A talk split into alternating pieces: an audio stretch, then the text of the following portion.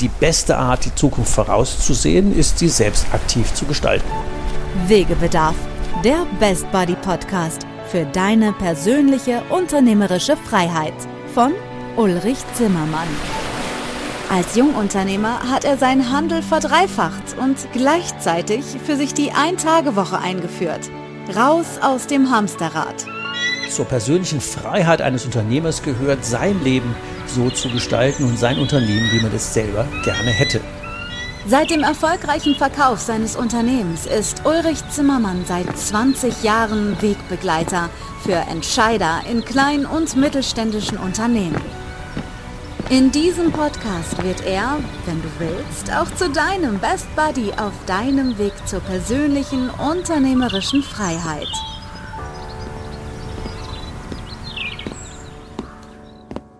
Mir gegenüber sitzen Gunnar Barkhorn hier in Brake an der Unterwieser.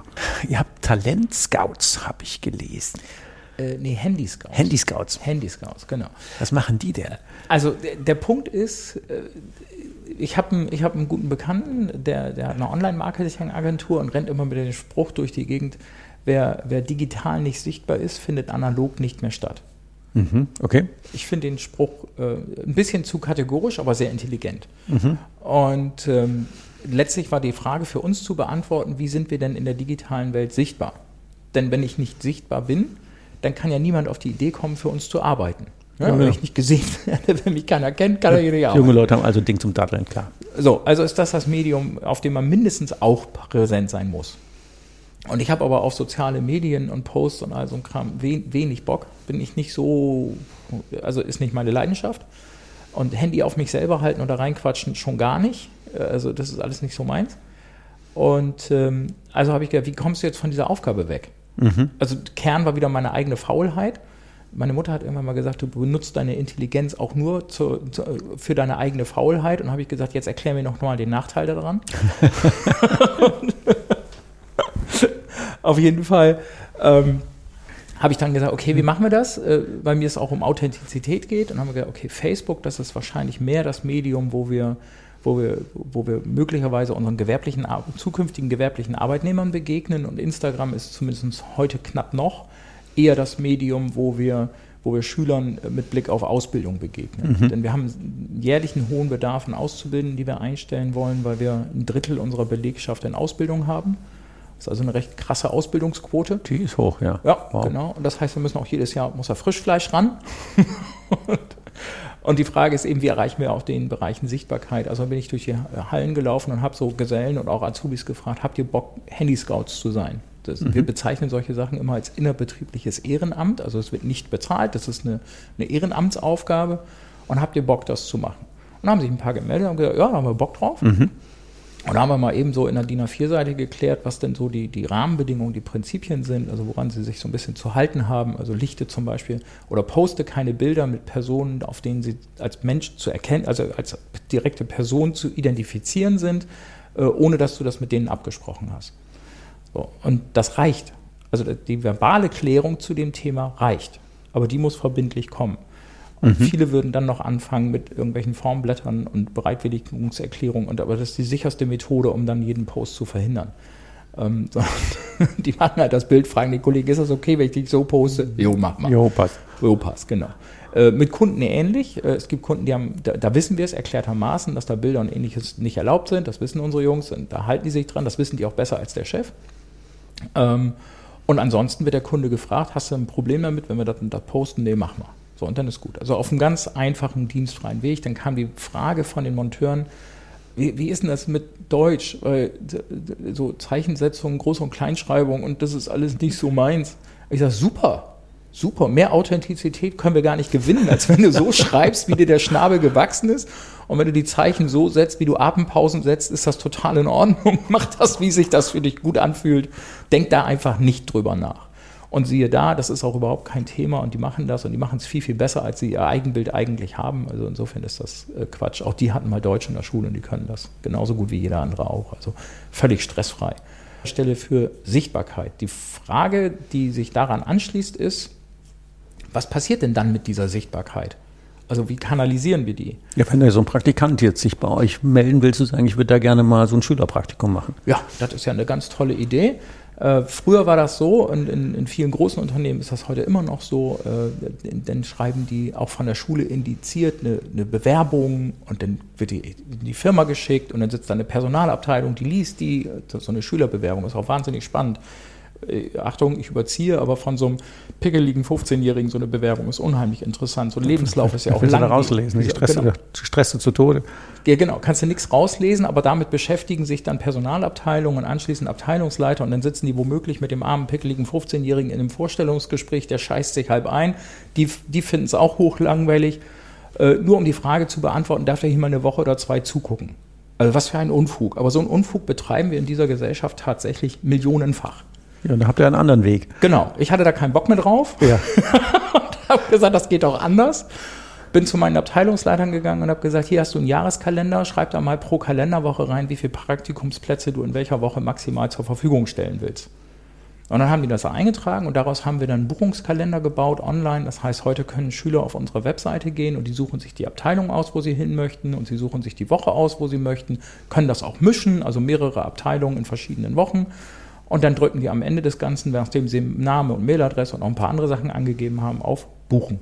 Also ein einseitiger Prozess. Der beschließt, komplett, dass er bei euch arbeiten will. Genau, komplett einseitiger das ist mutig. Prozess. Wir nehmen null Einfluss darauf. Ja. Das ist offen für jeden. Und wie gesagt, nachdem der auf Buchen geklickt hat, kriegt er auch sofort eine verbindliche Buchungsbestätigung per E-Mail und wir freuen uns auf dich, Praktikum dann und dann, hier und da, so geht's los. Dann hängt da noch eine Sicherheitsunterweisung dran und dann hängt da vor allen Dingen auch noch ein Gutscheincode für unseren Online-Shop dran. Und in diesem Online-Shop, äh, da kann er keine Gießkannen kaufen, so nicht, sondern da kann er, da kann er sich. Ein Barcon-T-Shirt kaufen. Genau, ein Barcon-T-Shirt und äh, das, was er eigentlich braucht, kann er auch kaufen, nämlich einen Arbeitsanzug und Sicherheitsschuhe. Und dafür hat er halt ein Gutscheinbudget von 80 Euro, das langt dafür, dann langt auch für das T-Shirt extra. Will ich ja auch, damit er anschließend mit breit Barcon durch die Schule rennt, dick fett grinsen und sagt, guck mal hier, Praktikum war, ich war geil. Ne? So, also auch so, zum Thema Sichtbarkeit zahlt er ja drauf. Also ich stiftet dem dann auch die Arbeitsschuhe, also die Sicherheitsschuhe. Genau. Also der kommt eine Woche Praktikum, der kriegt ein paar Schuhe gestiftet. Genau. Das ist euer Invest. Genau. Ja. Ja. Wäre sicher auch oft diskutant. Sind, sind 80 Euro. Ich finde, das ist gut angelegtes Geld. Ähm, und äh, da habe ich überhaupt gar keinen Stress mit. Also ganz im Gegenteil. Das, und das ist für die, für die Leute einfach, also für die jungen Leute, die ja dann ein Praktikum machen, einfach komplett stressfrei. Ne, das ist so ein bisschen Full Service, die werden gut in den Arm genommen, einfach durch das System, was wir geschaffen haben, ohne dass sich einer jetzt extra noch großartig kümmern muss. So, und dann kommen die natürlich dann äh, zum ersten Praktikumstag montags morgens um sieben hier an. Ähm, und äh, dann werden die hier artig in Empfang genommen, kriegen nochmal eine persönliche Sicherheitsunterweisung und dann geht das los.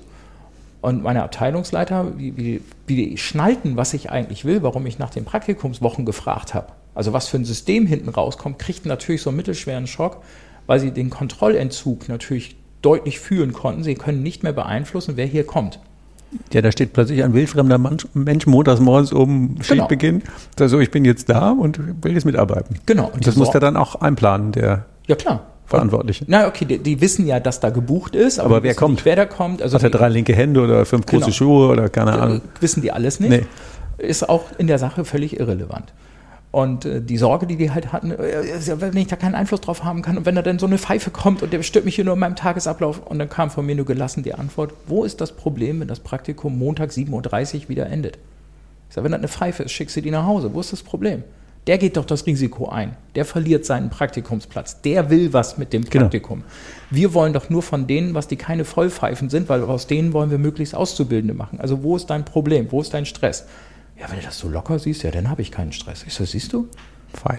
Das sind ja coole Beispiele, die, glaube ich, den ein oder anderen unserer potenziellen späteren Zuhörer nach unserer Aufnahme sagen, wie jetzt echt das geht, das kann man machen, das ist ja cool, das spart mir einen Haufen Arbeit, das wird ja total entspannt, das wird ja viel leichter muss ich denn immer so einen Stress machen? Ja, klar, das ist ja die Message. Warum? Deswegen, wegen genau. Bedarf, ist, man könnte es leichter machen. Also, das ist ein cooles Beispiel, finde ich auch gut.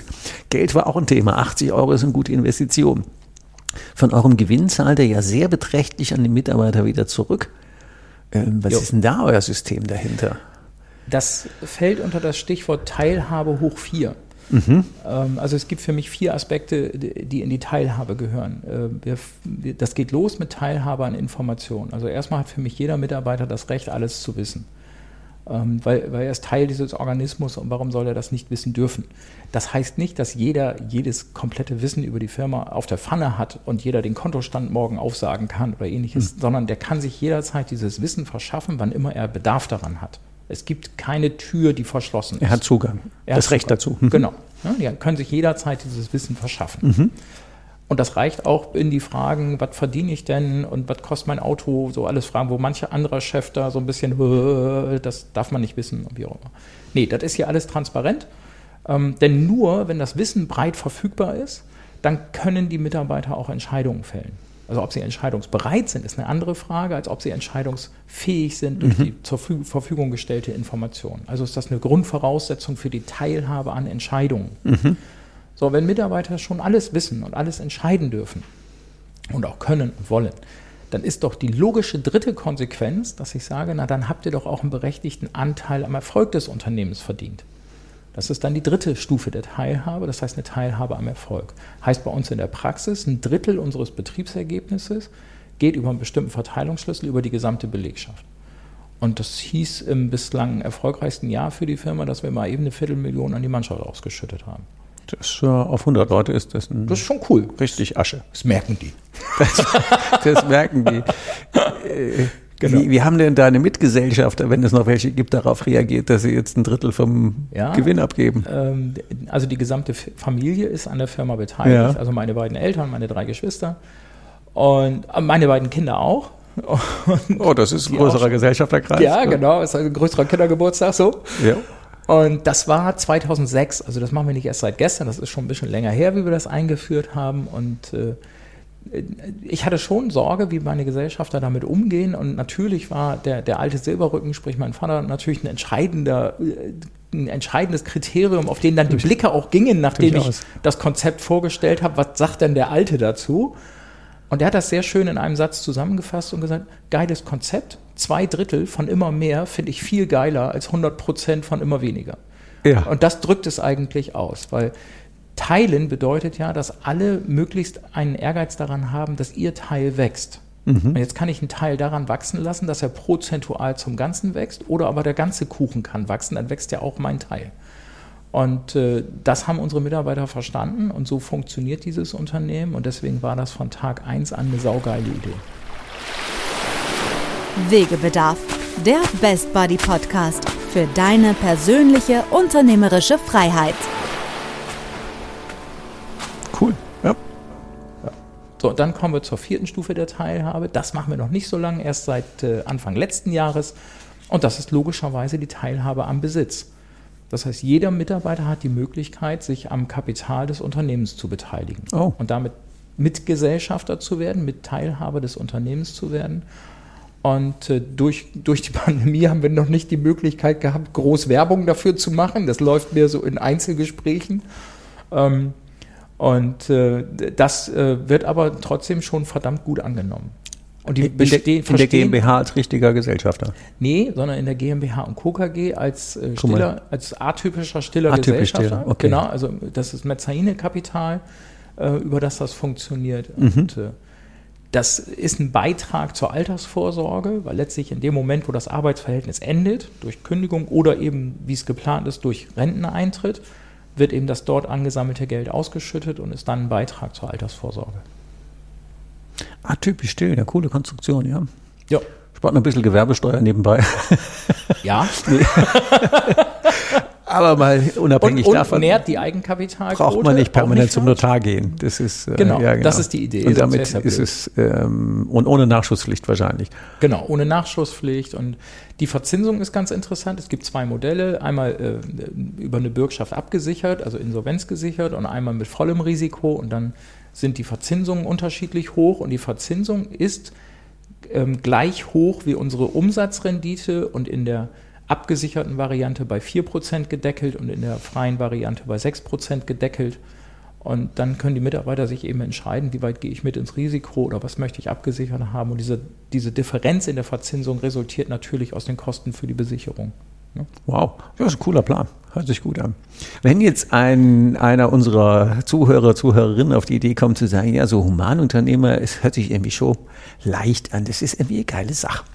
Ähm, und du hättest jetzt drei Tipps für die Kollegen. Mit was sollten die denn idealerweise anfangen? Die wichtigste Erkenntnis ist, sich selber nicht so wichtig zu nehmen. Mhm. Also Spaß an dem Experiment zu haben, was passiert, wenn ich nichts mache und auch nichts sage und nichts entscheide. Und das geht ganz praktisch damit los, dass man aufhört zu antworten.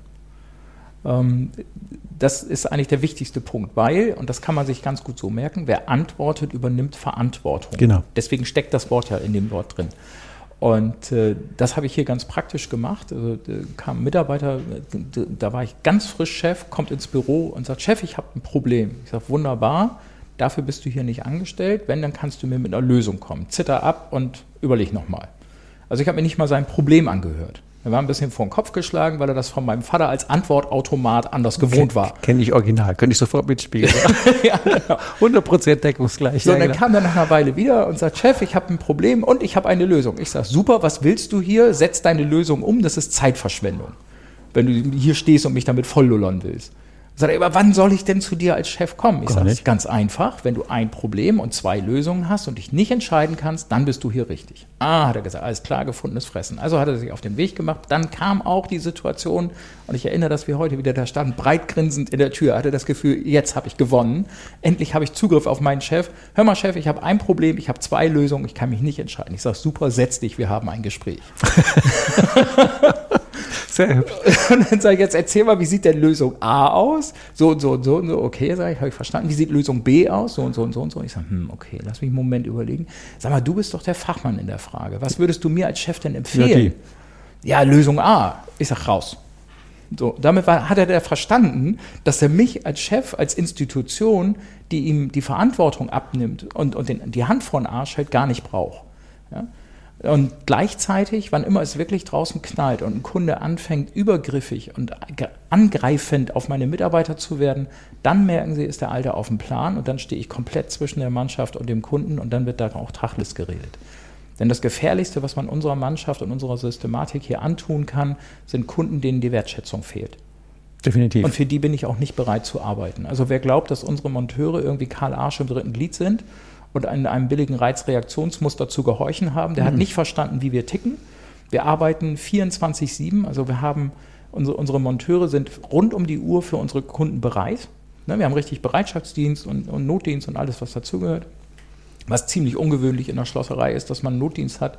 Das haben wir so geerbt aus dem Heizung Sanitärbereich. Ach, da kommt das noch her. Genau, da kommt das noch her.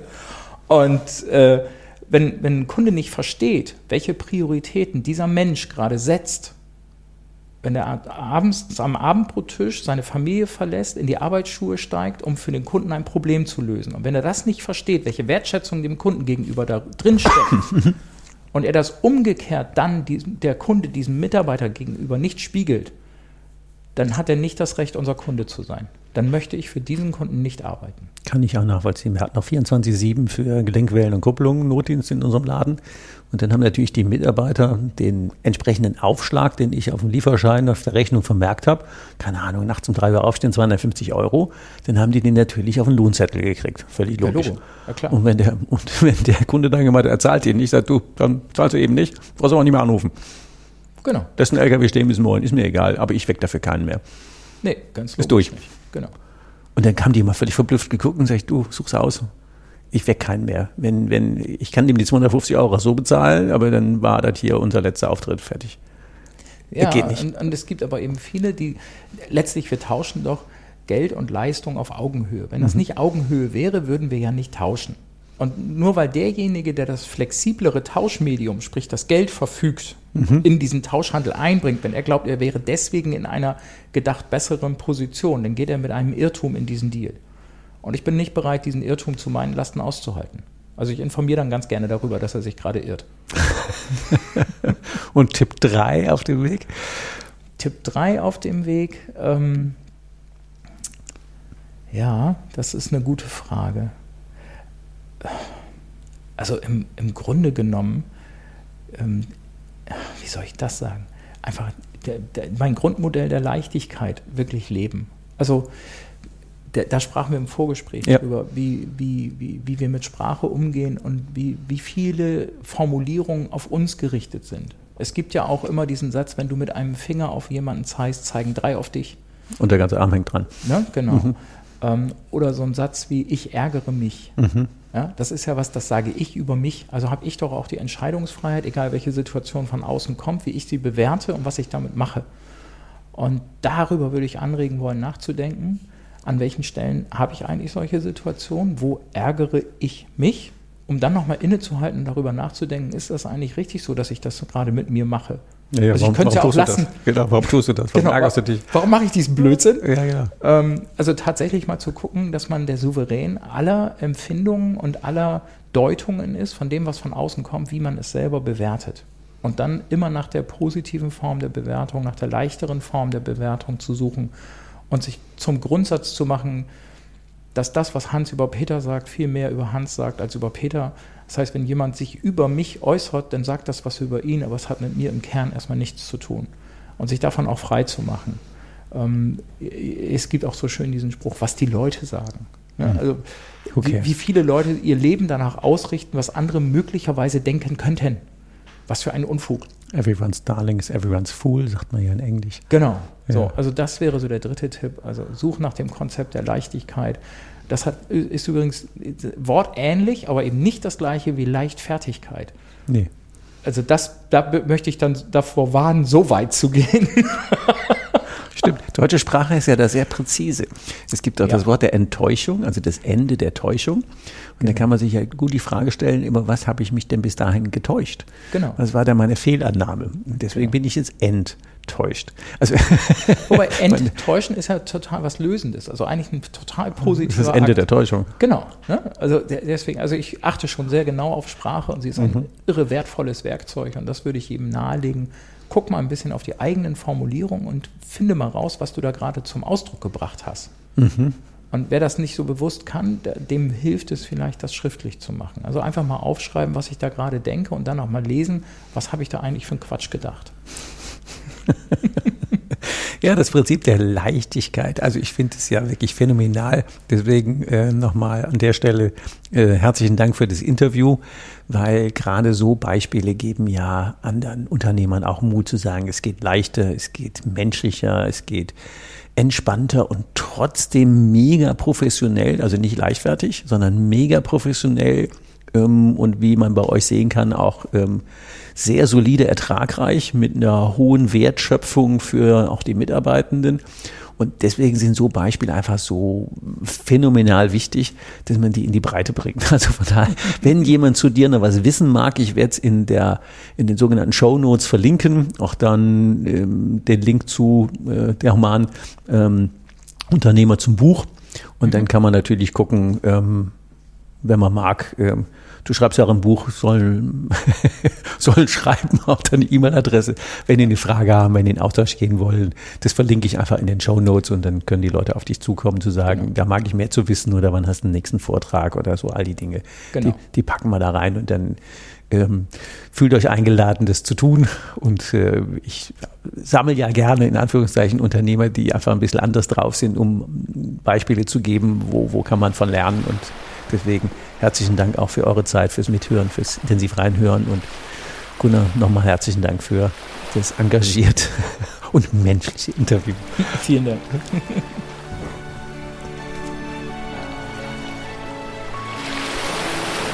Hast du noch immer Wegebedarf? Keine Sorge. Auch in der nächsten Folge begleitet dich dein Best Buddy Ulrich Zimmermann wieder auf dem Weg in deine persönliche unternehmerische Freiheit. Geh mal auf meine Webseite www.hikeandstrike.com. Bis zur nächsten Folge. Macht's gut. Bis bald. Ciao. Wegebedarf. Der Best Buddy Podcast für deine persönliche unternehmerische Freiheit.